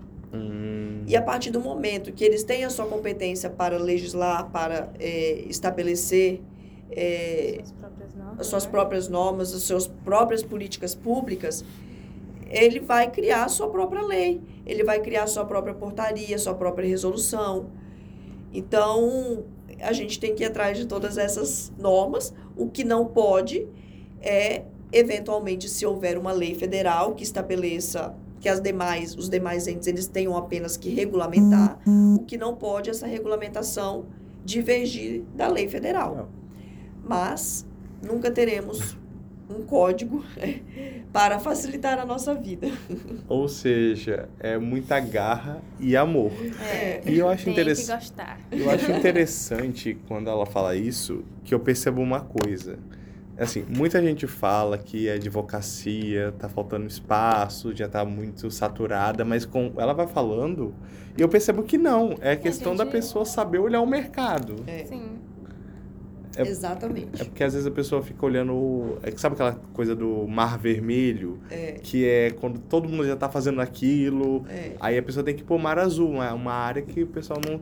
Eu acho interessante isso daí, porque tem várias áreas e possibilidades na advocacia. Uma dúvida: existe na segunda fase do OAB a possibilidade. Isso é pergunta. Existe? Existe. Você Existe. fez ela? Não? não, na minha época não tinha administrativo, veio depois. Eu fiz em direito do trabalho. É porque quando você falou que não tem um código específico, eu fiquei curioso. Será que na segunda fase... É, mas assim, é, como a segunda fase, as provas, elas são unificadas, né? Não é uma prova regional. Então, a, a legislação que a gente estuda para fazer uma, a segunda fase de direito administrativo é uma legislação federal. Então, eu vou ter que, tipo, eventualmente, utilizar a 8666, a Lei 10.520 do pregão eletrônico, é, Lei do Processo Administrativo Federal. Então, são leis federais. E aí são, tem algumas leis principais, que é as leis que a gente precisa ter um, um foco nelas. Então, assim, eu não vou, não vai ser, eu não vou ter aquele conjunto de normas, né? Que no, no caso, se eu estiver fazendo uma atuação específica, vamos supor, eu fui contratada para fazer uma defesa no processo administrativo disciplinar em determinado órgão aqui do governo do estado. Então, assim, lá dentro tem uma corregedoria, eu preciso dessa, dessa, da legislação que cria essa corregedoria dentro desse órgão, que institui a forma como ela vai funcionar, como ela vai, como vai compor as comissões de sindicância, as comissões de apuração dos processos disciplinares. Então, é lá dentro desse órgão que vai ter essa, essa normativa. É, então, assim, é um caso específico que eu não vou me deparar com isso numa prova, uma segunda fase de OAB. Entendi, realmente é uma. Falar nisso sobre. Falando em OAB, não podemos esquecer, né? E fica sempre no ar essa questão dos eventos maravilhosos que o IRDA fez. Tem alguma coisa no futuro próximo? Temos projetos muito aprovados já pela diretoria da OAB é, tanto pela diretoria quanto também aprovados pela nossa Escola Superior da Advocacia. É, vem aí pelos próximos dias um curso de extensão da nova lei de licitações para é, é, poder oportunizar a todas as pessoas, acadêmicos, servidores, advogados, empresários, qualquer pessoa que quiser se capacitar, se atualizar com a nova lei de licitações, vai poder se inscrever nesse curso de extensão que pelos próximos dias vai ser vai ser divulgado e que todos vão poder participar e aprender um pouquinho mais com professores daqui do estado de Rondônia e professores de outros estados também que nós é, já convidamos e aceitaram o nosso convite. É assim, isso daí é muito hum. importante porque nova fase, nova lei, entender como ela funciona. Vai ter um precinho especial pro pessoal da graduação? vai ter um precinho especial. O precinho já vai ser bem especial. Que assim, é, o valor realmente ele é para poder subsidiar algumas despesas. É, e aí é, é, não é comparado. A gente hoje, um, inclusive os valores de atualização na, nas leis de, em licitações, qualquer atualização em direito administrativo que busque, qualquer capacitação, elas têm valores muito altos. Então, por exemplo, quando eu falo assim, ah, eu vou me atualizar na lei de licitações, é, eu pago em torno de 4 mil reais para fazer um curso. Eita. É. Inclusive, eu comprei um anteontem, porque a gente não para, não pode parar de se atualizar. Eu comprei um ontem de, anteontem de 3.500 reais. E só que esse que nós vamos oferecer pela OAB, ele realmente é, que é uma parceria do Instituto Rondoniense de Direito Administrativo com a OAB, é, ele vai ter um valor bem simbólico, realmente para poder cobrir algumas despesas pela realização do curso e para poder proporcionar para toda a sociedade que queira essa atualização, porque é uma lei por tudo que nós falamos aqui, que ela tem grande importância social. E realmente é muito importante, principalmente quando você considera que, que nem você falou, o maior comprador do Brasil é o Brasil enquanto ente. É. Então é importante entender essa lei e é, garantir que as pessoas que estão usando ela estão usando de maneira adequada, porque senão o prejuízo é grande. É grande. E é, até só pegando, puxando um pouquinho o que você falou aí, faz parte é, nós, como sociedade, como cidadãos, nós temos o dever de fiscalizar todas as contratações do, dos nossos dos poderes, né? não só a administração pública, mas de todos os poderes, executivo, judiciário, legislativo. E nós temos, é, em razão da publicidade e transparência dos processos licitatórios, nós temos direito a ter acesso a todos os processos de contratação. E faz parte do nosso trabalho contribuir para a fiscalização. E, e é importante conhecer a lei de licitações para que a gente possa contribuir e numa eventual aí descoberta de algum vício, de algum dano, de alguma irregularidade, a gente levar essas comunicações aos órgãos de fiscalização e de controle. Inclusive, fora essa nova lei, tem alguma outra mudança nesse cenário do direito administrativo ou essa nova lei de licitações é ao que tem ou tem algumas outras mudanças vindo junto aí? Então, temos mudanças todos os dias, né? Mas temos recente a, a lei de improbidade, né? Que improbidades são é, em detrimento de crimes praticados na administração pública. Então, tem toda uma relação com o direito administrativo, porque foram é, decorrente de atos administrativos é a lei de improbidade. Inclusive, dia 26 de maio, eu vou estar em Pirinópolis junto com diversos professores do Brasil, alguns aqui do estado de Rondônia também, é, Felipe Gujão, Amara Oliveira, Edson Bernardes, é, o Fábio, Fábio Souza, hum, não me recordo agora se tem outros, além de todos esses outros professores que a gente tem nas nossas prateleiras, a gente vai ter uma jornada de enunciados do Instituto Brasileiro para poder é, discutir a lei de improbidade. Então, assim, ela está também, é muito nova, é muito recente, tanto que a gente ainda vai estar discutindo os enunciados dela. É, temos aí uma, uma berlinda é, a lei da reforma administrativa, que tá, sai ou não sai, que ela vai realmente provocar muita mudança na administração pública. E acredito que ela nem deva sair da forma como ela foi proposta. Elas penso que ela tem que ter modificações antes de ser levada à, ao, à presidência, né? antes de ser de realmente.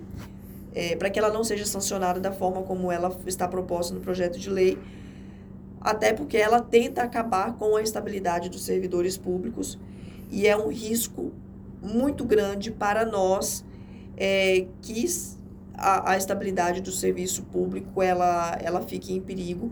Não, isso nos deixa numa tremenda insegurança jurídica. Então, não é interessante que, da forma como ela foi inicialmente proposta, ela seja aprovada. E, além disso, não consigo me lembrar agora. Na hora que eu sair daqui, possivelmente eu vou me lembrar. Mas é assim, o direito sempre é ter uma coisa nova. É. é. Mas essa questão da improbidade e, e essa lei que você comentou, realmente, porque a estabilidade é o que garante até mesmo o funcionário, o servidor, ele agir de maneira proba e sem medo de retaliações. Uhum. Se ele é passível de ser mandado embora por qualquer coisa. É. Eu, eu tenho um exemplo que eu achei fantástico, assim, que, que a gente pode utilizar disso, da importância da estabilidade. E aqui eu já até peço é, licença que eu não é uma manifestação política, de forma alguma partidária mas a gente vivenciou foi durante jogos, tava, tava tendo o jogo do Brasil durante a pandemia, né? Foi o que que era? Era Olimpíadas? Qual? Foi Olimpíadas. Olimpíadas, né? Que tava tendo no Brasil, não foi? Não. Durante a pandemia? Me não, foi agora. no Japão as Olimpíadas. É. Tá, mas teve algum... As Olimpíadas no Brasil foi em 2016. Mas teve alguns jogos importantes no Brasil é, bem no meio da pandemia. Bem durante a pandemia, assim. Eu não me recordo agora qual Libertadores, foi. talvez? Talvez, talvez. Foi alguma coisa bem importante, assim, no, no cenário do futebol. E teve, teve um, um, time que veio de fora, que não era um time brasileiro. É, alguns dos jogadores, eles não fizeram o teste do Covid e também não apresentaram o seu as suas comprovações de que tinham tomado a vacina. E em razão disso, é como se eles tivessem furado ali a barreira da Anvisa e entrado no Brasil é, descumprindo essa regra que ela é para todos, né? Não pode, a gente não pode excluir algumas pessoas aí. Ela, todo mundo tinha que seguir essa mesma obrigatoriedade. E aí entrou é, um, um, uma pessoa da Anvisa e paralisou o jogo. Então esse jogo não aconteceu.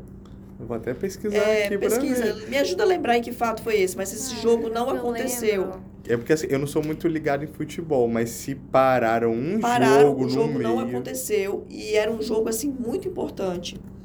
E isso demonstra a importância da estabilidade, porque eu tenho certeza que se esse servidor ele não tivesse estabilidade, ele não teria paralisado esse jogo. Ele entrou no meio do campo e paralisou. Foi um jogo do Brasil e Argentina em 2021, Sim. que foi, não foi, e foi no 5 de setembro de 2021, a Anvisa parou o jogo bem no meio e eram eliminatórias. Pois é. Então assim, eu tenho certeza que se esse servidor público, se ele não tivesse uma estabilidade funcional, ele não teria entrado nesse jogo para poder paralisá-lo ali, exercendo o seu poder de polícia, o seu, seu poder de fiscalização.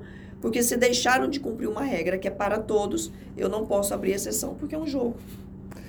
É, a- a- o problema não é nem a exoneração, o problema é a mancha roxa depois de juntar ele para o jogo, mas foi corajoso. Pois é, foi, Foi. foi importante. É, Foi um ato importante que demonstra a importância da estabilidade. E eu achei, eu achei um exemplo perfeito, porque realmente se a pessoa não tivesse uma estabilidade, eu me pergunto, será que ele teria. É. Assim, se ele dependesse daquele cargo público ali para sua subsistência, fosse um servidor comissionado, né? É, considerando se tratar de é, uma agência reguladora ligada aí à, à administração federal, né? Embora seja uma agência reguladora, mas muito provavelmente ele teria sido um nome cortado é, na época. Então, realmente, a Até porque ele não estabilidade foi estava importante. descumprindo na, nenhuma lei, nada, né? Ele estava cumprindo o dever Pelo dele. contrário, se ele não tivesse, se ele tivesse deixado de ir, ele estaria Exatamente. prevaricando. Então ele poderia responder.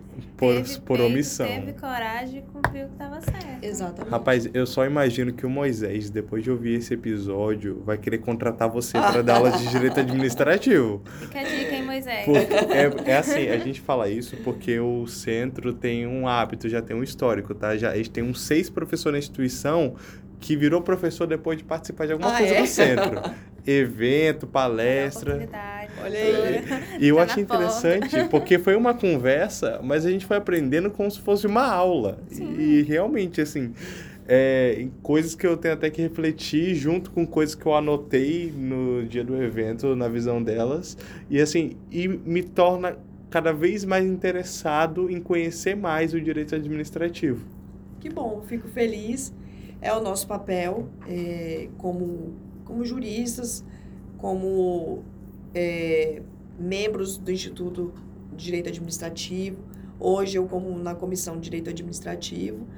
É, é o nosso papel fomentar isso, fomentar essa importância do direito administrativo, para que realmente ele é necessário, e fazer com que as pessoas compreendam ele no nosso dia a dia que se falta um medicamento, se falta um dipirona no postinho de saúde, se falta um médico no município que está fora do eixo da BR, é, se uma ambulância quebrou, que tudo isso está relacionado ao direito administrativo. Então, quando a gente consegue ter essa compreensão, é, essa visão de uma forma mais periférica dele, a compreensão desse direito ele se torna mais fácil. Acaba se aproximando muito, inclusive, do direito penal que foi Que a é- minha primeira área. E que é uma área que sempre chama a atenção do pessoal. Só falar, pode ser preso, que a pessoa já se É, interessa. O que, que aconteceu? E, E o direito administrativo, assim, ele não determina, ele não tem uma previsão de, de uma penalidade com uma prisão. Mas a gente costuma falar lá no escritório, conversando, a gente faz muita atuação em defesa de processo administrativo disciplinar. E a gente costuma falar que assim, as penalidades previstas na lei do servidor, seja federal ou estadual, elas podem ter consequências para a vida daquela pessoa muito mais graves do que uma prisão.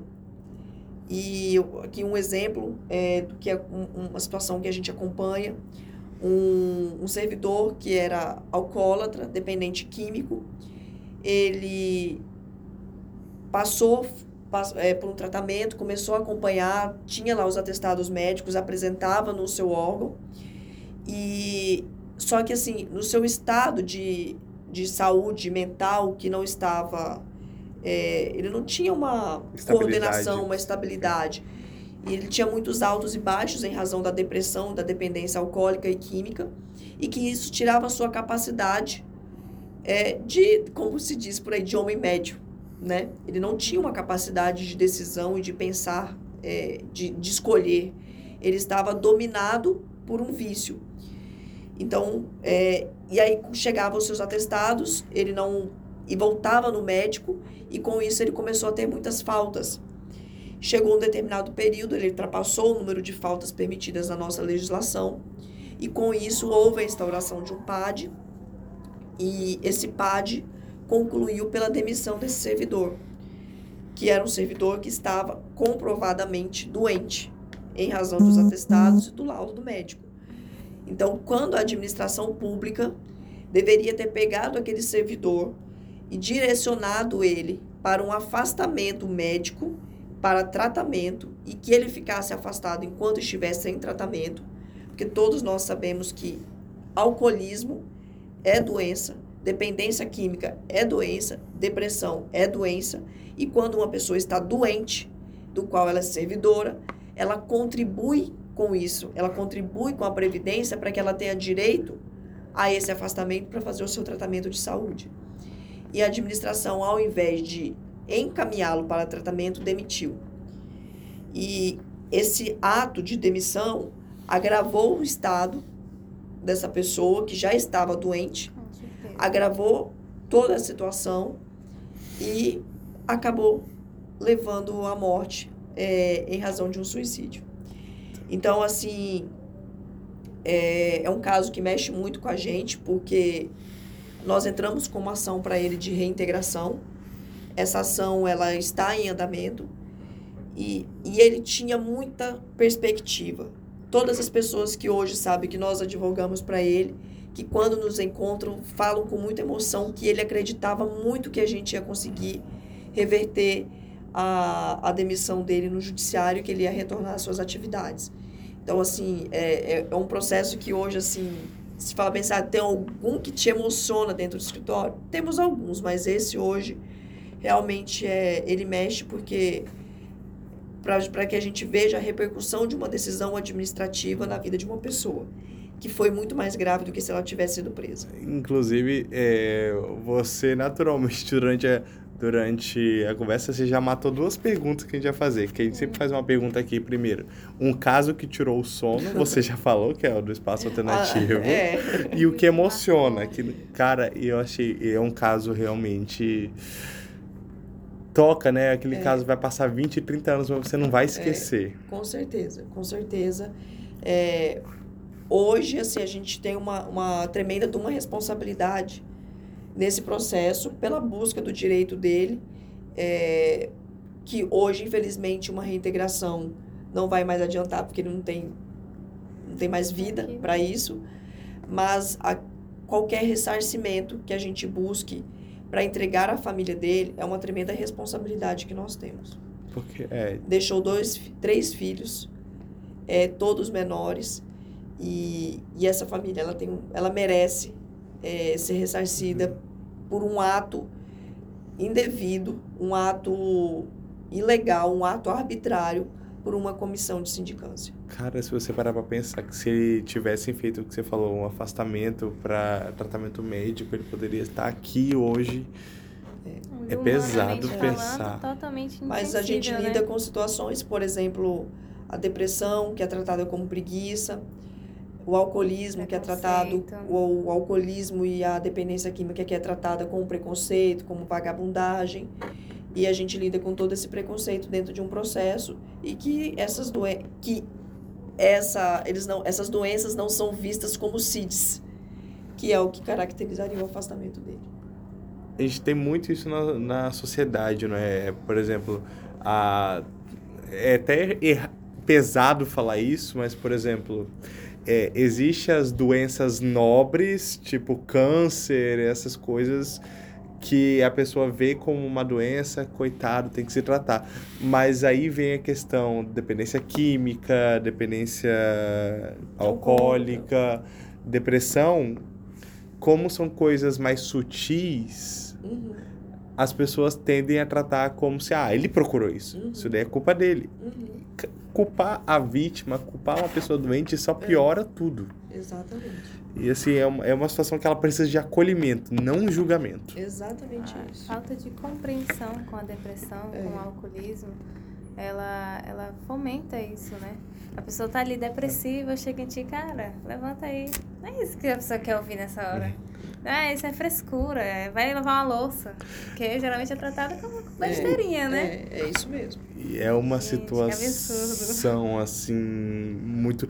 Aí gostaria até de perguntar, já que a gente está caminhando nesse sentido, algum processo é, positivo, assim, que você tem orgulho, você fala assim: olha, eu tenho orgulho de ter participado desse e de ter feito isso acontecer.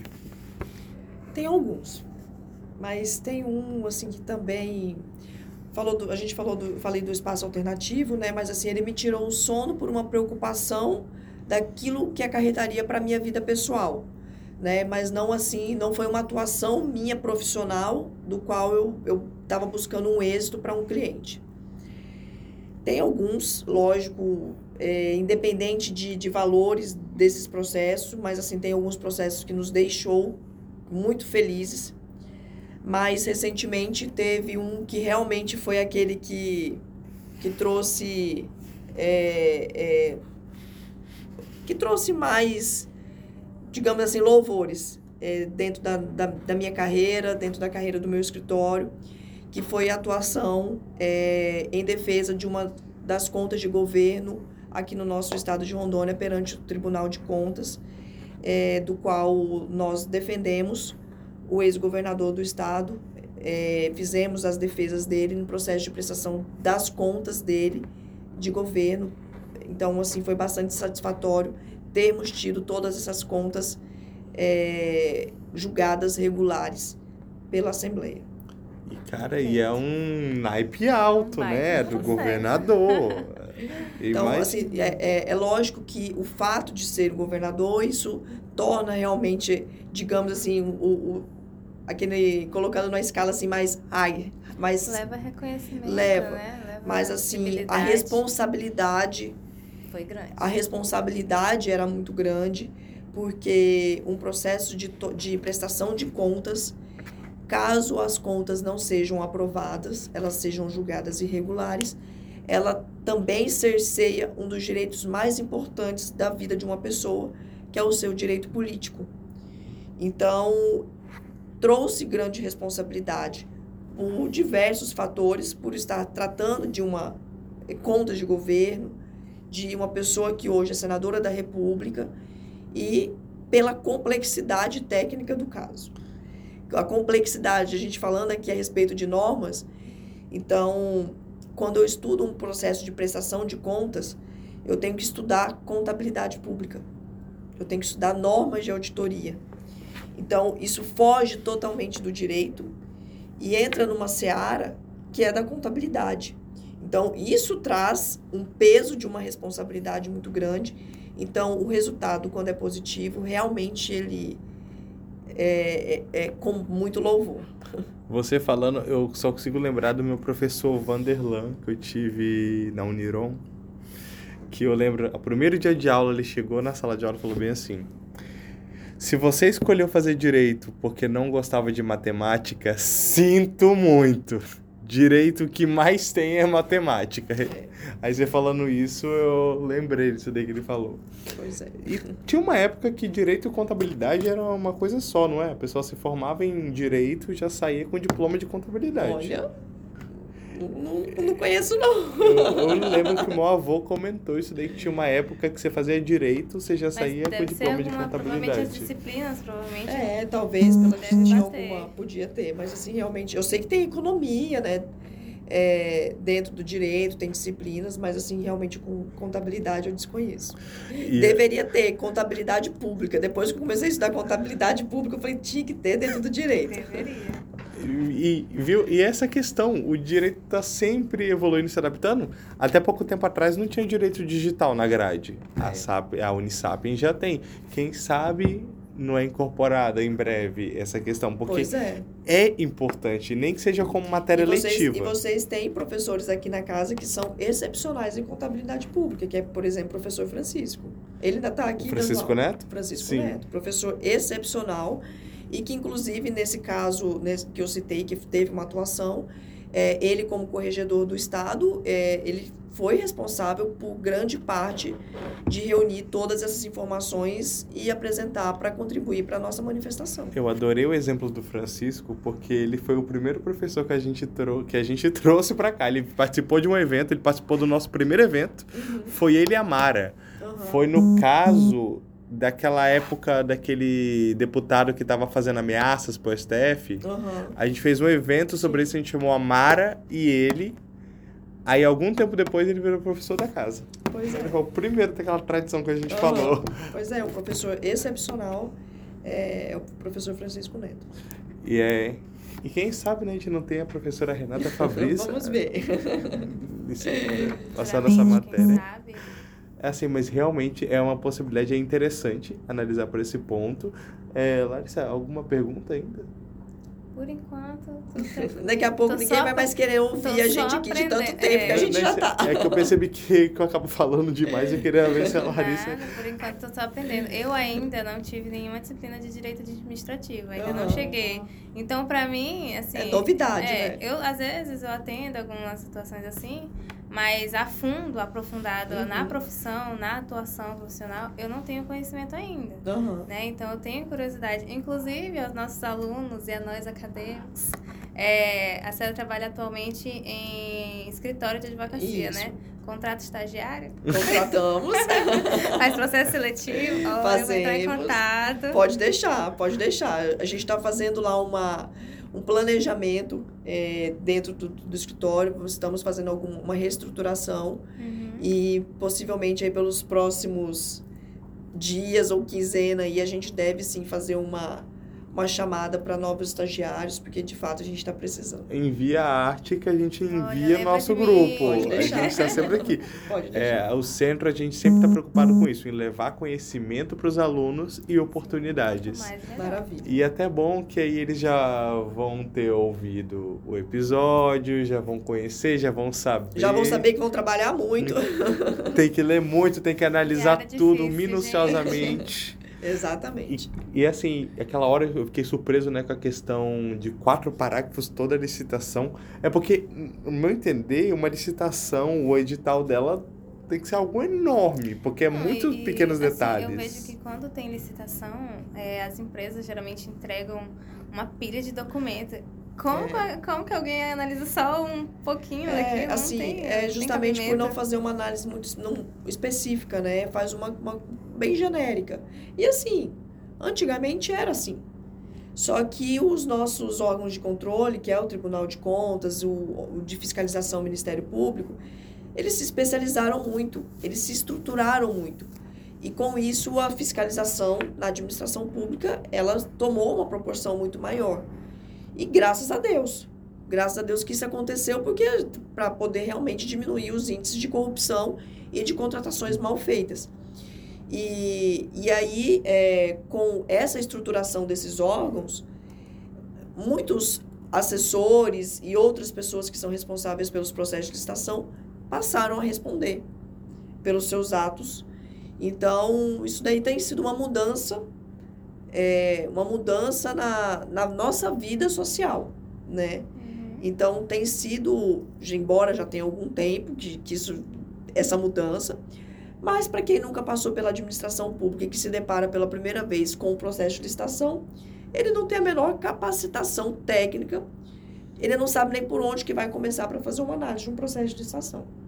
E tem muita gente fazendo isso pela necessidade, é, por não ter noção da responsabilidade. Eu acho Inclusive, que é simples, né? uma dúvida que eu tive aqui que alguns alunos podem ter sobre o IRDA. Aham. Para ser membro, como é que a pessoa faz? Tem que ser advogado?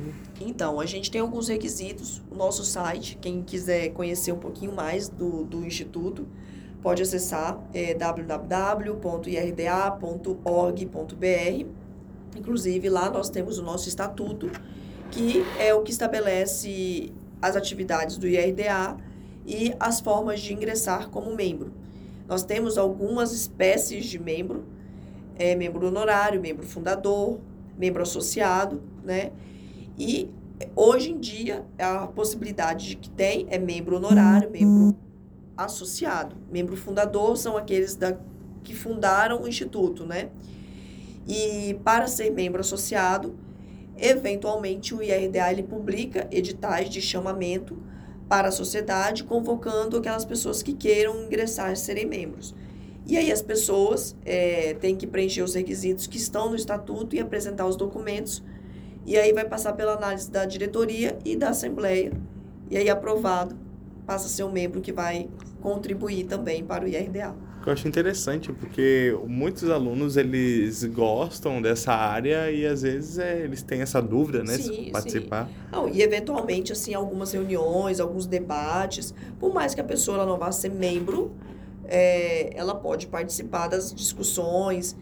É, o nosso congresso que nós já, inclusive já temos data. Vou dar spoiler.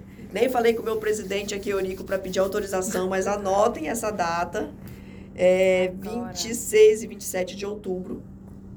É, nós já temos a data definida do nosso congresso de, de direito administrativo. Já temos alguns nomes também, que esses aí eu não vou falar agora.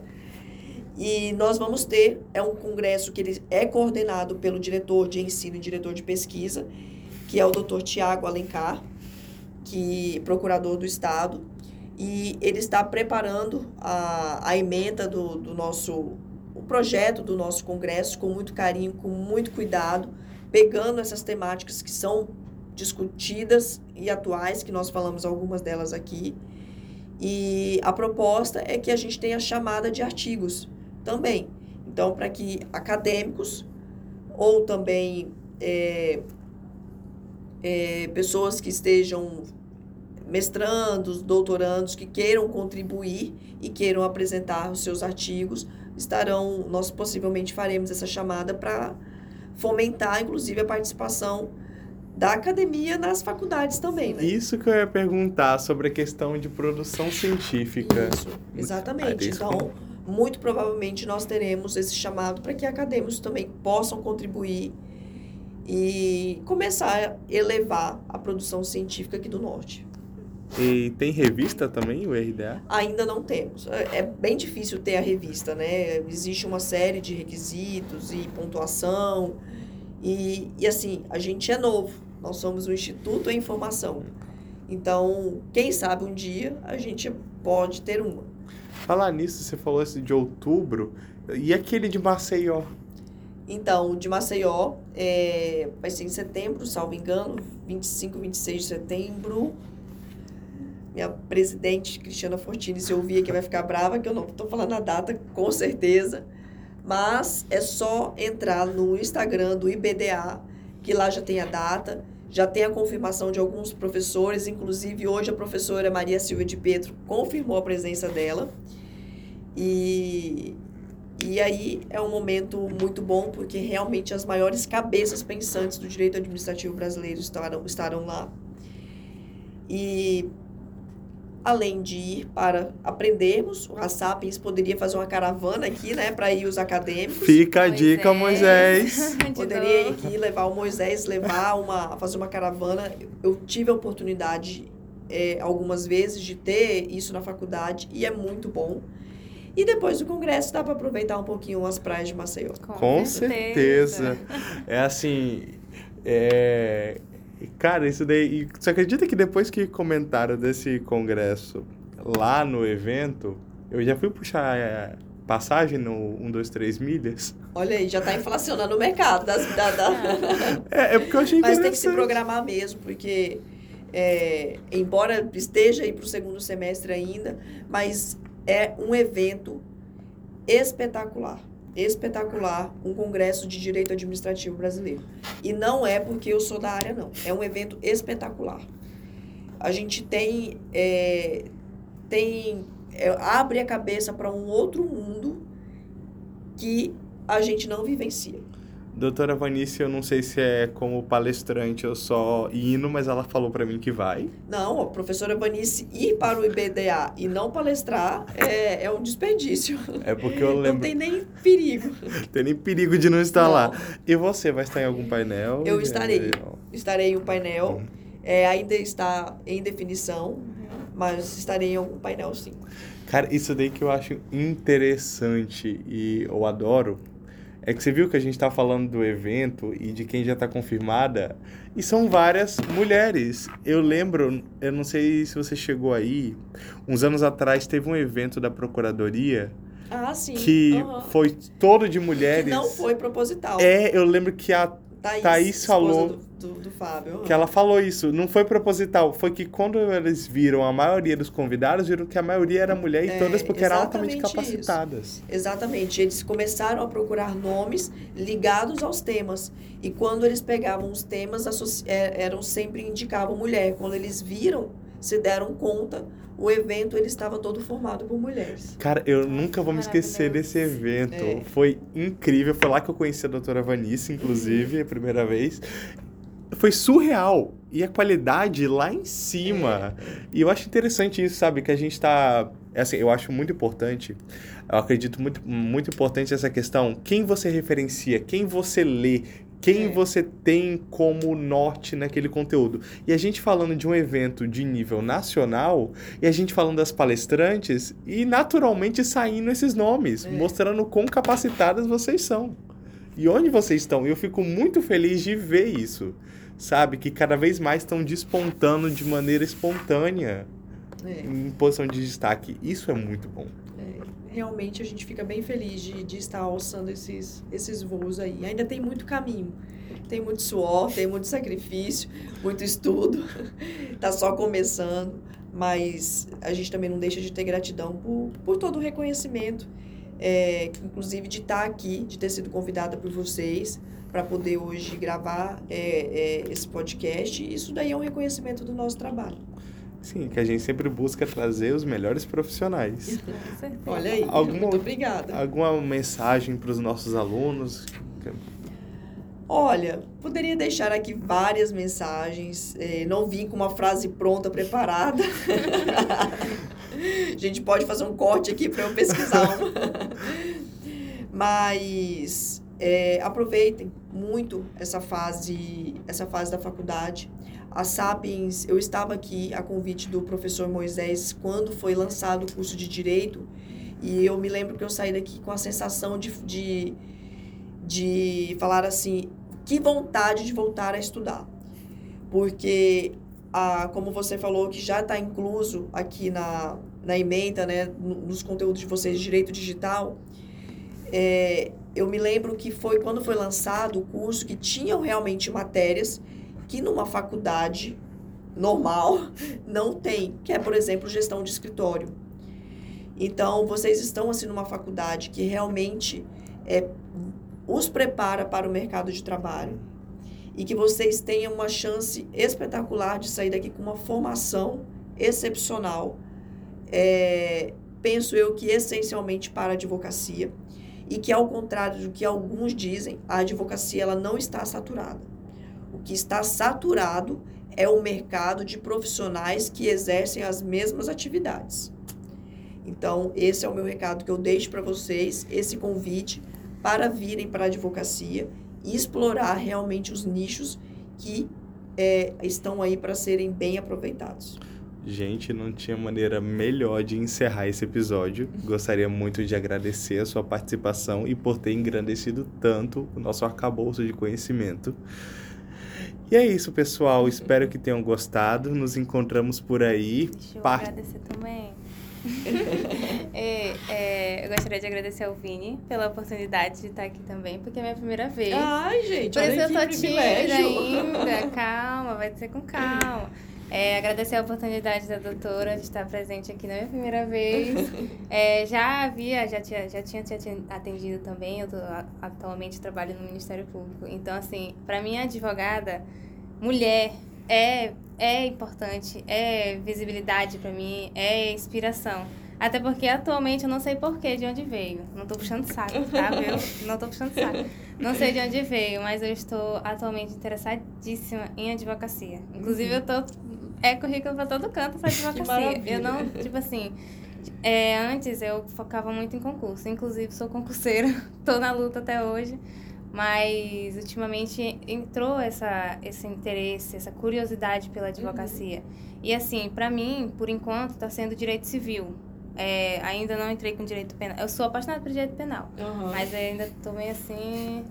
É, em questão de advocacia, né, que sim, eu falo. É, eu vejo mais um direito de civil. Direito administrativo eu ainda não tinha pensado. Então, uhum. para mim, hoje foi novo.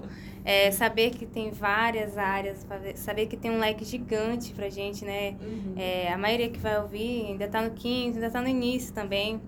Então, assim, é, pra gente que, tá, que vai ouvir esse áudio, né? É, saber que tem muitas oportunidades, nós podemos pensar, não só ali, tipo, é, às vezes a maioria é tudo penal. Penal, sim, penal, sim, penal sim. ali.